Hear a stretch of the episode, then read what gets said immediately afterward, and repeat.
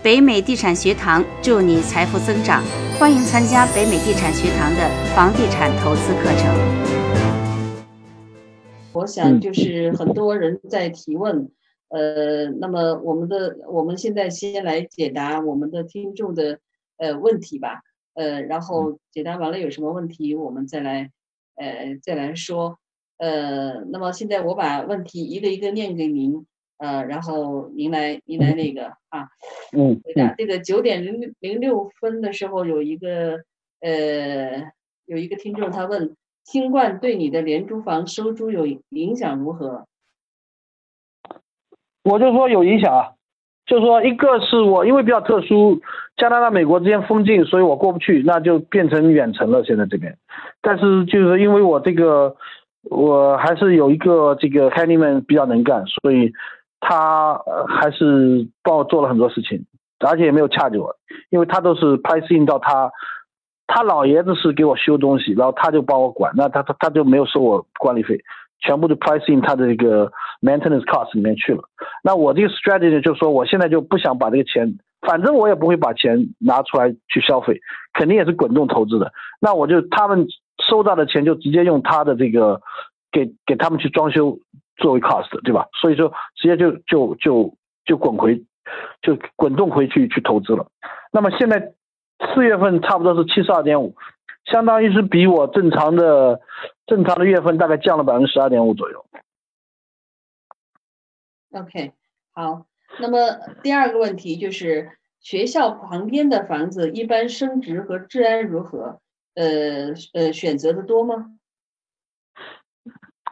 呃，这个各个城市不一样吧，反正加拿大的特点是，我学生房在加拿大做，呃，密歇根我做过，在那边做过一个，啊，感觉不是很好，所以我就没有接着再做。但加拿大这边一个没有黑人，OK，加拿大这个非常好，就是说它没有黑墨的问题，所以基本上来讲，呃，区都是比较好的区，然后都是，呃。增值潜力也比较大，基本上每十年翻一倍这样的，每十到十二年左右翻一倍，这个，呃，但是租金涨不上去了已经。基本上，我觉得 universally 基本上美国加拿大基本上每个学生房每个房间都是在五百五百五左右吧，基本上都是这个样子，低也低不到哪去，高也高不到哪去。你乘以多少个房间数，你基本上可以 predict 你这个学生房能收到多少租金，但是价格的话就不一样了，像有的这个。有的可能会七八十万的房子，有的可能是呃十几二十万的房子，对吧？那租价比就不一样。OK，呃，第三个问题就是改建学生房申请 per 呃需要申请 permit 吗？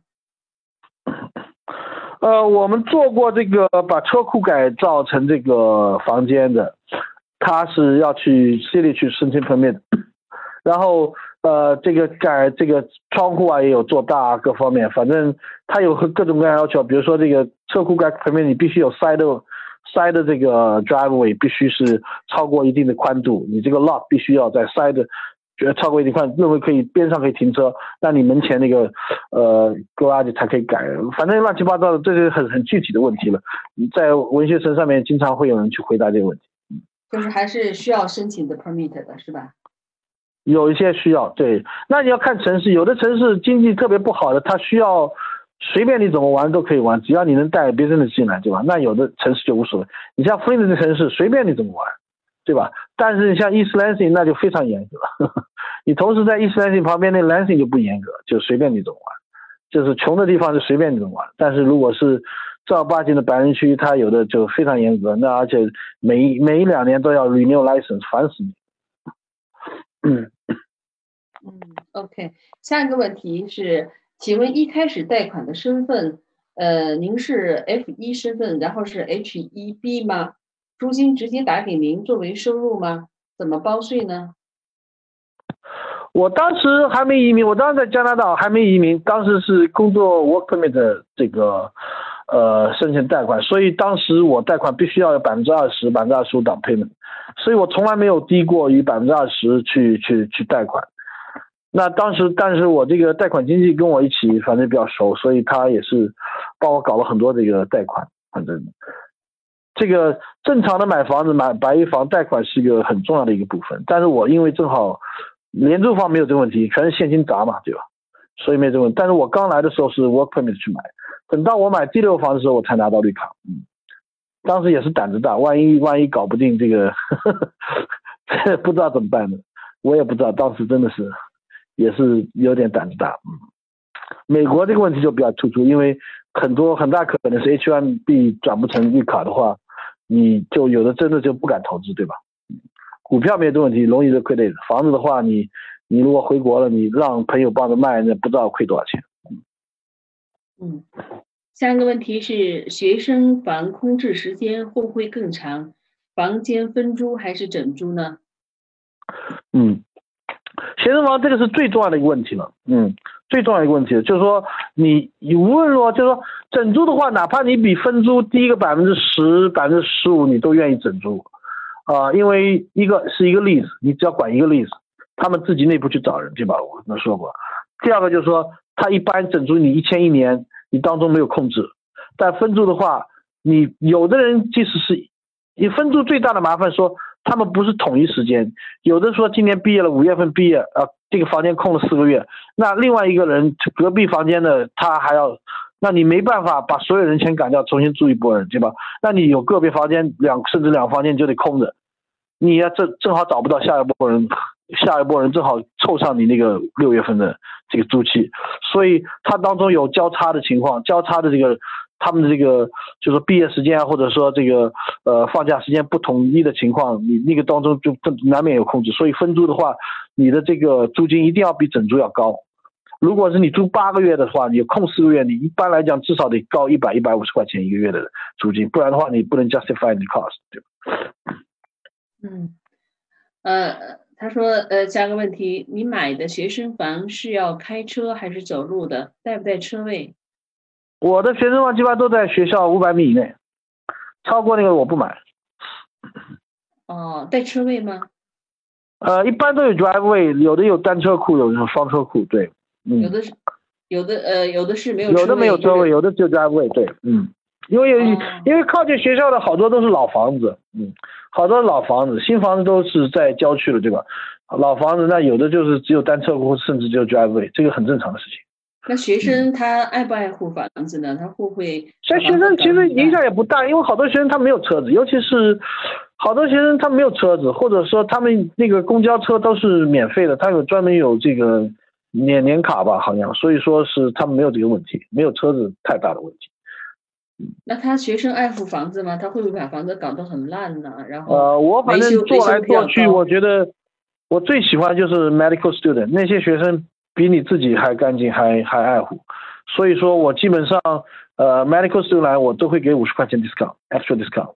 一般来讲，呃，这个各种不同的学生有各种不同的特点啊，这个这个光讲学生可以讲很很长很长时间，因为他其实有几种学生啊，一种是低年级学生，低年级学生呢他不爱护房子，但是他的好处是容易一拨人，就是他们都是合群的，都是一整波住。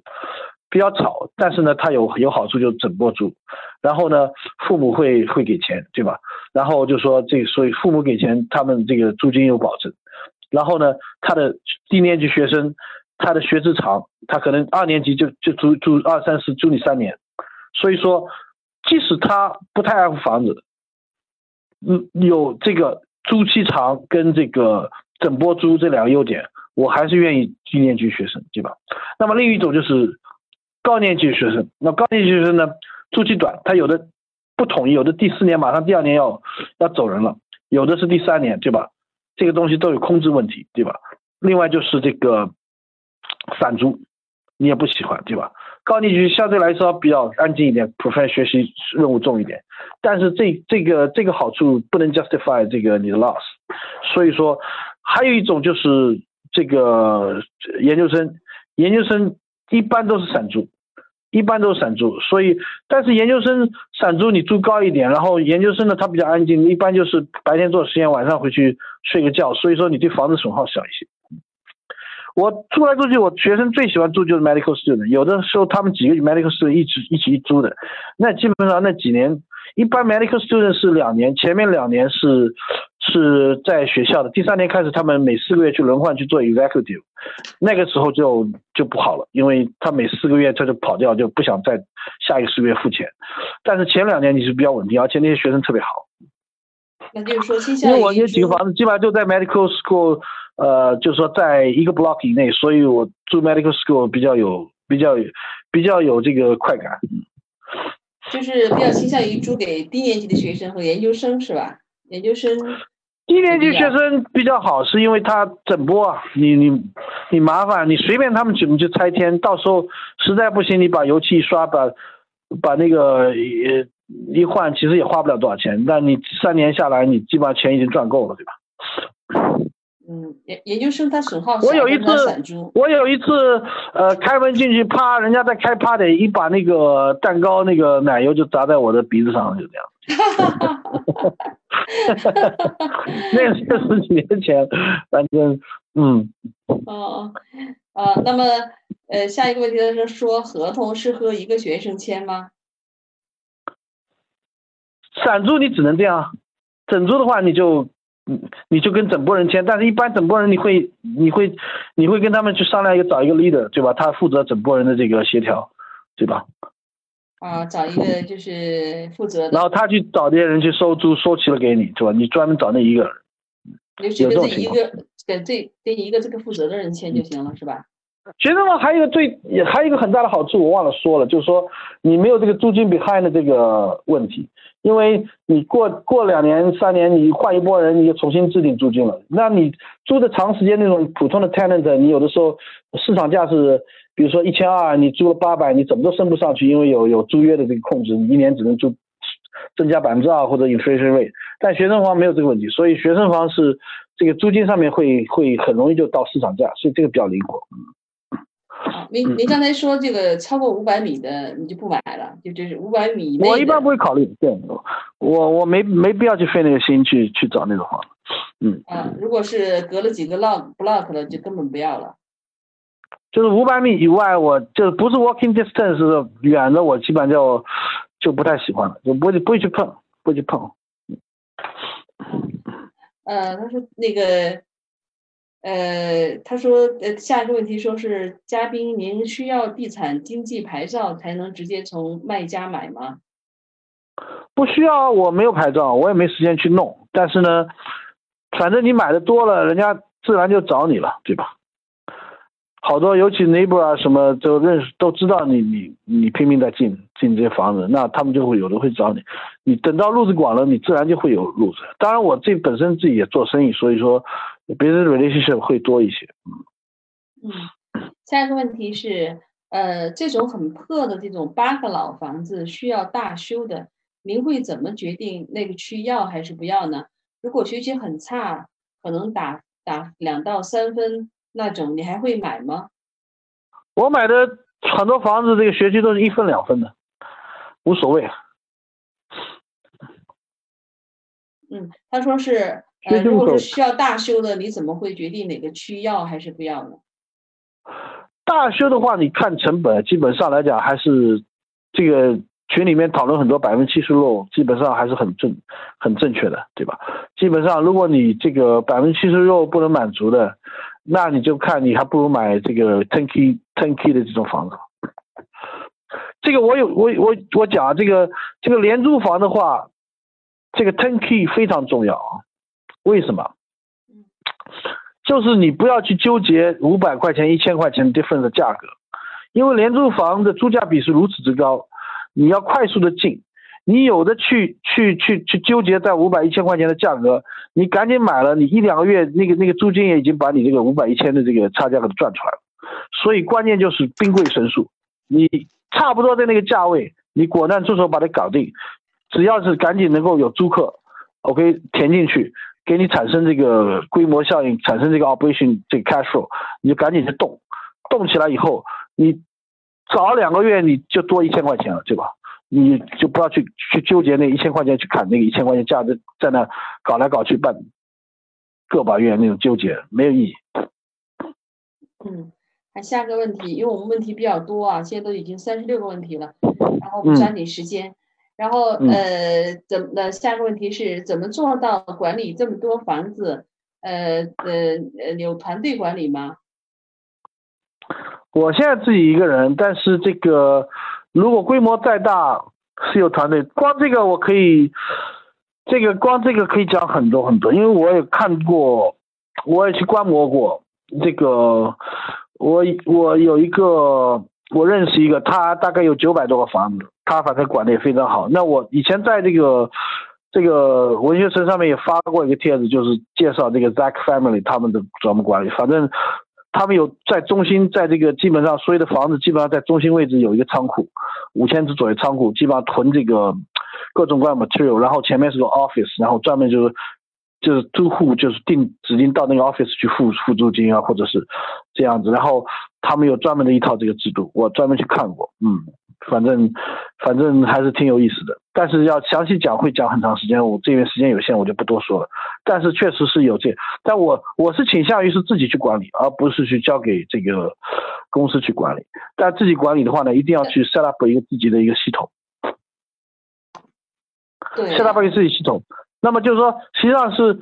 因为我自己运营公司，所以那你就顶多就是去雇人啊，雇 employee，然后去去建立这个 accounting system 啊，建立这个这个 payment system 啊，建立这个 inventory 啊，这个 warehousing inventory 这些 material 啊，然后反正这些东西很很正常的运营。嗯，就是把这个系系统和流程要要给它设计好，是吧？对你，你基本上就是集集集约化的这个 P P。批发就是说大批的这种就是呃集成化管理了，好吧？房子要多到一定程度，不然的话也没有意义，对吧？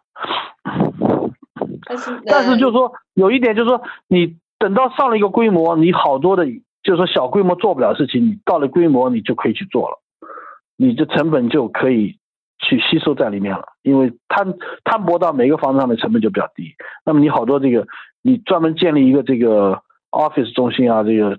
仓库啊，它的平均的成本就低了，对吧？嗯，这个都是当时以以后规模更大了以后的这个这个计划了，对吧？现在我们还，我现在我还不到这个这个程度。他那边是三百个房子以上就开始要这样做。嗯，他他那个下一个问题他是问您，呃，那么多房子，您您是如何记账的？那记账你有这个 QuickBook。你有你有这些软件啊，乱七八糟的这种 QuickBook 软件或者乱七八糟，你反正收租你就就记进去就行了，每个月打 statement 的，嗯。哦，主要是用用那个 QuickBook 的收租软件来是吧？呃，反正都都各种各样都有了，反正你自己 tracking 嘛，你自己去 tracking 嘛，嗯每周每周去 update 对吧？嗯。OK，呃，就是呃。他说：“所有的房子离你家有多远？都在 local 的吗？”下一个问题。我因为这个，我这平时周平时在加拿大 run business，但是伦敦离那个不远，反正离边境也就是四十分钟，所以经过 Flint，基本上我礼拜六回去，我顺路收租，然后礼拜一天一天在外面，这样离我这个周末住的地方大概三十五分钟吧，三十分钟左右，开车。三十分钟，三十分钟以内哈。对，我不喜欢远程管理，基本上都是在自己能够够得着的地方。嗯，下一个问题，请问便宜的小 part apartment，呃，高 HOA 推荐投资吗？就是说它的呃 apartment apartment 你管理成本低，就是说你呃，就是说很多的对 HOA 高，你你算在你现金流里面，你看你现金流如果还是能够。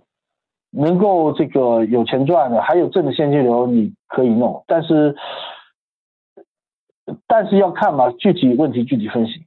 我觉得，我觉得我个人的话，我不太喜欢跟 H O 去打交道，因为他有的有的事情就特别特别多，然后当中还要再跟 H O 打交道，有的时候不好弄。比如说有一次这个 heater 坏了，是 H O A 的这个问呃这个 responsibility。那找他找不到人出去度假了，或者这样搞半天，反正要要是我自己的没有 H O A 的问题的，我直接开那边过去，两小时就搞定。哦，然后下一个我本身我个人我不太喜欢投资单个公寓，要要买就买整栋楼，对吧？嗯，哦，下一个问题是不在当地跨州投资廉租房，呃，这个就是难可能吗？难度大吗？就是这个意思。难度会比较大，嗯，这个我会实话实说啊，就说如果是白玉房的话，难度会小，越是高端的难度越小，因为收租容易。像这种，呃，像这种地方，就是说，呃，你天天在那盯着那些租客，还跟你这个扳手腕的，如果你在远程，你会难度会更更大，但是总有办法治他们，OK。但就是说，你可能会一开始会会 eviction 会更多一些，可能一半要 eviction 这样。但但是您现在就基本上是这种半跨投资的了，这种。那是因为我基本上把这个已经稳定下来了。我之前一年半、一年零九个月基本上都稳定下来了，基本上大部分租客都 OK 了。那就就这样的话，还有六七家，反正我现在还在赶这样。就是说，它本身就是说，就是说催着才给钱的，再碰上疫情正好有这个借口，那就更不愿意给了，那就是，那就是也只能改。嗯，下面一个问题就是，怎么样其他人知道您还有其他的 handyman 呢？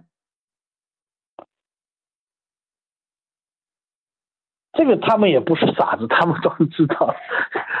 他他们有的会说：“哎呀，为什么你那几个房子我从来都没去过，对吧？”但是有的时候你也有意的、有意识的会让他们是知道对方的存在，这样给他们一点威慑力，对吧？嗯，OK。下一个问题是，您收租时，租客知道您是房东吗？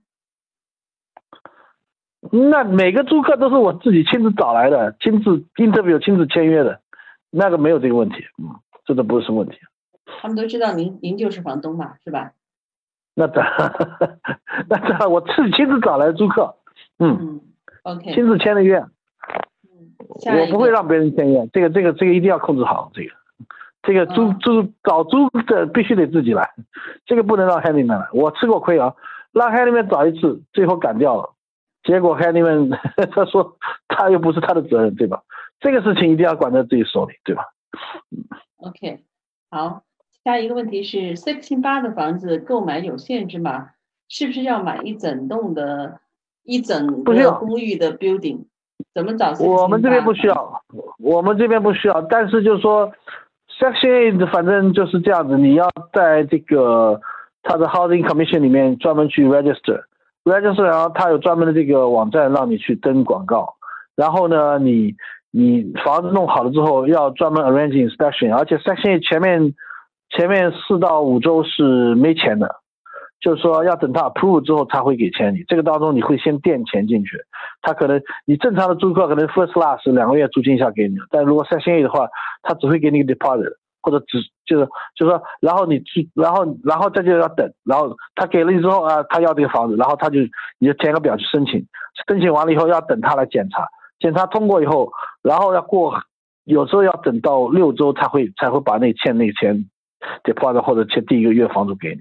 反正是，但是一开始麻烦，一开始麻烦，但是长期来讲，我觉得在特别穷的区，三线 A 这是利大于弊，嗯，我还是比较喜欢。现在现在看过来，疫疫情一来，最后感觉 Section A 还是挺好的，尤其是尤其是已经 Section A 的房子，就是说继承下来的，从上一轮房主 Heritage 下来的 Section A 是很好，因为你没有之前那些申请啊，这个等待时间那些麻烦了，他把那些都去做完了。你说你说申请等待时间是这段时间你是收不到房租的，因为政府没有批，你就要垫垫着。反正我也比较烦，就你只能收这个一个月房租，而不能收 deposit 加房租。我这边是这样的，不知道别人那边怎样，反正很麻烦。嗯，那平时我也没时间，所以一趟一趟往那个 housing committee 跑也很耗时间，还要还要 make appointment，反正是挺烦的。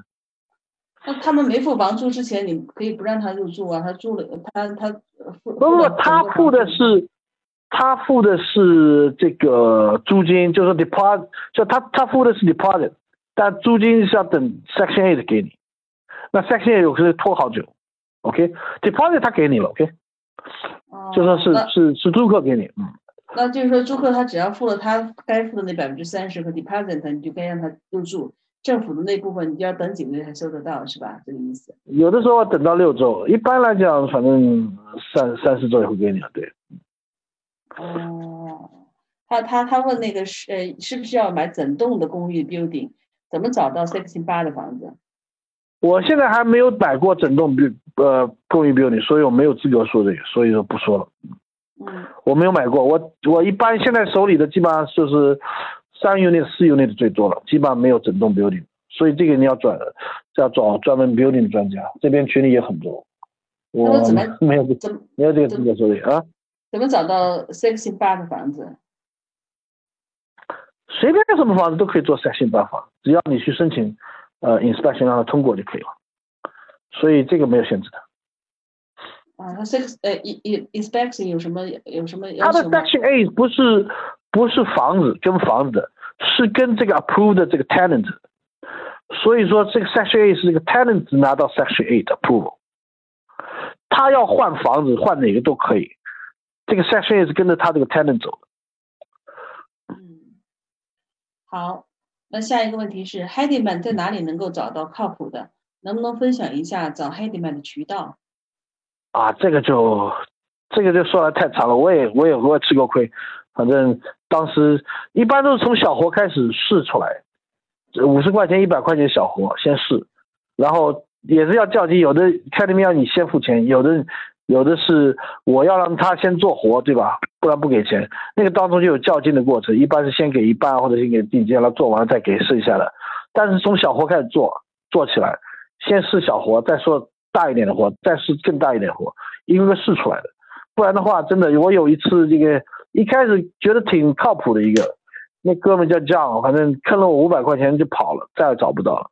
那还好是五百块钱，那要是三千四千的这个东西，你相信人家，让人家一带了跑了，你就找不到他人，对吧？那个地方，那个穷地方你怎么办，对吧？所以一般来讲，从小活开始试吧。但是一般来讲，就是说这供应供应商的关系，看你们是你供应商，对吧？你是他客户，他也需要有稳定的客户，你也需要稳定的供应商。但是相对来讲，我们他们比我们需要他们更需要我们，因为客户永远比供应商更重要。所以说，所以说，呃，一般来讲，如果是找到靠谱的，你也不愿意轻易的去换人。嗯，好，下一个都是慢慢一个过程试出来。嗯，下一个问题是。请问这么多房子，您是放在个人名下吗？还是放在公司名下呢？我是 LLC，我基本上没有放在个人名下，都是 LLC。哦，OK，呃，下一个问题，请问卖您二十个房子的八十岁的那个中介是那种 wholesaler 吗？那也不是，他什么都卖啊，但是就是比较有经验。你这种 wholesale 这种东西是可遇不可求，就是说碰到了就是运气。但是碰不到也是正常，你一个个买。但有的时候，这个这种你要正好碰到谁，正好甩出来。就像比如说我八十五岁不想干了，我说不定几百个房子一甩也甩给谁，说不定也是半价，对吧？这些东西都，这个东西真是可遇不可求。嗯，有的时候是运气。嗯。啊，下一个问题是如何平衡生意和房地产投资的时间呢？这个东西呃比较复杂，我现在。基本上来讲，你有个估算，大概是一个利润率，就是说，如果我当时零九到一七年基本上没有管房子的事情，因为生意的这个产出远远大于房子。后来，后来一看升值，哇塞，搞半天生意都是拼死拼活，吭哧吭哧，这个一分钱一分钱赚出来现金，最后房子一涨价，这个一升值，现金流一来。结果生意搞不好还赚不够房子，我说哇塞，为什么？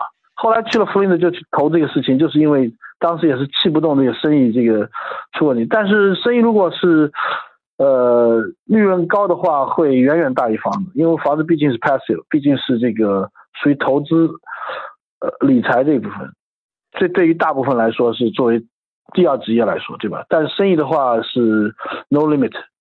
我这么说吧，就是说，我举个例子，OK，你知道生意的利润是这样的。我比如说我去多伦多拉一桶油，我这边的市场非常好，进价是六千块，OK，回来六个小时之后就变八千，这六千块钱一天翻穿一次赚两千块，回去第二天再拉六千块来，或者甚至拉了八千块回来变成一万块，你算一算，每一天那个钱的周转效率是三百六十天，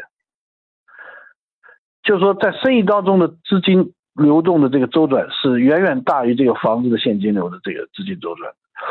对于这个作为运营来说啊，这个很多利润率基本上是是比较 fixed 的情况下，是这个资金周转的这个速度是决定了你的这个生意的 profitability。一般来讲，比如说你一年这个这个 inventory turn 三到四次，你肯定比 turn 一到两次要 profitable，是这样子的。所以生意当中，它每一分钟它这个资金都在周转，都在都在进行进行新的投资循环。所以这个是跟房子是没法比，你房子像像这样每三年翻一倍，基本上已经很好了，对吧？生意有的时候运气好的话，可能每两个月就翻一倍了。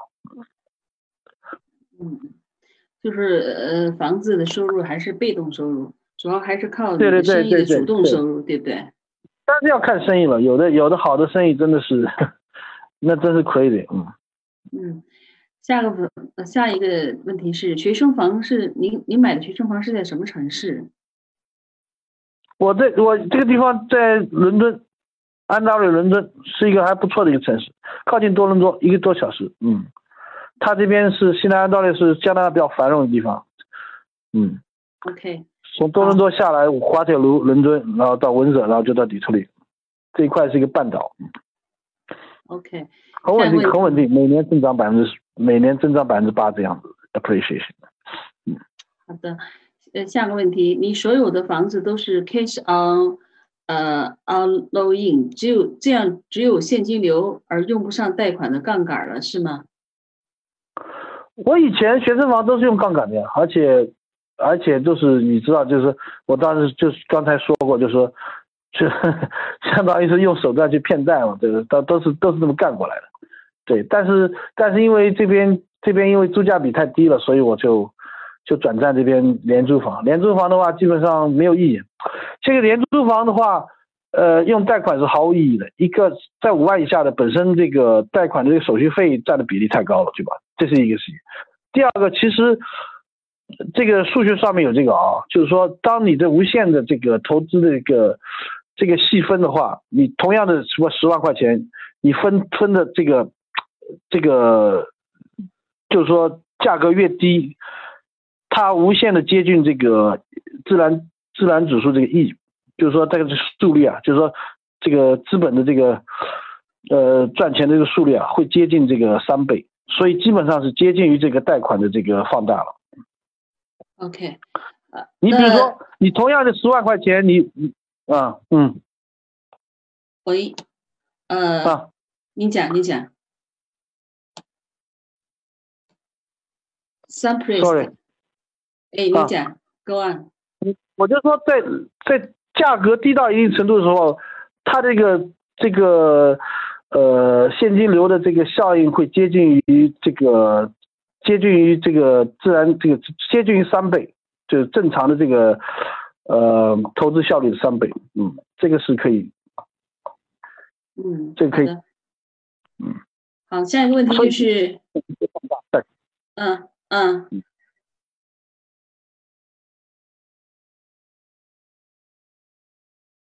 嗯啊，好的，还有最后三个问题还问吗？还有最后三个问题了。好，好的，嗯，呃，好，Sun Priest，呃，我们现在的时，我们现在那个时间已经是快呃两个小时了，我们最后就问最后三个问题，呃，那么嗯就是说，他问就是疫情期间，你觉得现在呃可以投资买房吗？当然可以了。现在好多的这个呃，别这个 real estate 非常 local 的，好多地方的这个 deal，呃，好好多地方房子还在往上涨，这是一。第二个就是说，有特别好的 deal 出来的时候，还是不要错过。嗯，我觉得这是呃夏天这个疫情会会衰落一波，但是现在，说但是现在买房，它这个就是失业率增加的话，下一步收房租贷款，会难很多，贷款会难很多，这个但是肯定的收房租、啊。收房租也收不上来，然后失业率上升，房租不好收，又不那你有的这些 Section A 的房子可以买啊，对吧？你比如说有的有的已经有现成的 Section A 的房子，那种房子会价值会很有价值啊，那种房子可以买啊，对吧？如果租价比还可以的话，当然是可以买的。嗯嗯，好，看情况，对，有租的可以弄。好，我们最后两个问题就是 Handyman 怎么付费？固定工资吗？呃，我有两种，有一个 Handyman 固定工资，但是后来觉得一般，效果一般，因为因为你不能考求他做做活，我还是偏向于按活做比较好。嗯，呃，最后一个问题就是我清清楚楚的报价，对，嗯，好，嗯，他说我在西海岸房价太高了，附近没有好的现金流。您推荐远程投资吗？还是有更好的投资策略？远程投资我自己没试过，但是我有哥们在西海岸，在在加州，在这边弗林德也差不多三十个房子，我觉得他做的还挺成功的。所以，当然他也是也是花了很多的努力。反正就在 Facebook 工作，我觉得他做的不错，嗯，所以这个事情可以做的。好的，呃，那么。感谢今天桑呃桑 rest 的能够把他十六年的宝贵的经验毫无保留的分享给我们，呃桑 rest 能有今天的成就，呃就是除了他的敢想敢敢干，还有他的眼光和勇气，头脑，还有他是一个非常勤奋的人。当我采访他的时候，已经是深夜十一点过了。他说他每天都是早上七点忙到晚上十点。他当时我在采访他的时候，他还在跟工人们一起在装货卸货，呃，没有几乎没有休息的时间，所以没有无缘无无故的成功。呃，在他的成功的背后，我们可以看到，呃，他的辛勤的汗水和他的眼光，他的智慧，他的胆量和品格。啊，他认为人生的意义在于生命不息，折腾不止，折腾不止。啊，那么再次感谢 Sunbreak 今天他的呃无私的分享，也感谢北美地产学堂职业团队幕后无私的奉献，感谢听众的收听。北美地产学堂祝您财富增长。如果您想收听更多的房产投资专家的分嗯分享，请关注北美地产学堂公众号或者喜马拉雅。好了，今天的分享到此结束。感谢大家的收听，再见。本视频知识产权归属于北美地产学堂和本课讲师，禁止盗录或二次编辑、分发、销售。本课程讲授的是投资知识与方法，以及讲师们的投资经验。影响房产投资成败的因素很多，房地产投资地域性很强，房产政策也时常进行调整，请结合实际情况谨慎投资。讲师、助教和北美地产学堂不对学员的任何投资决策及投资结果负责。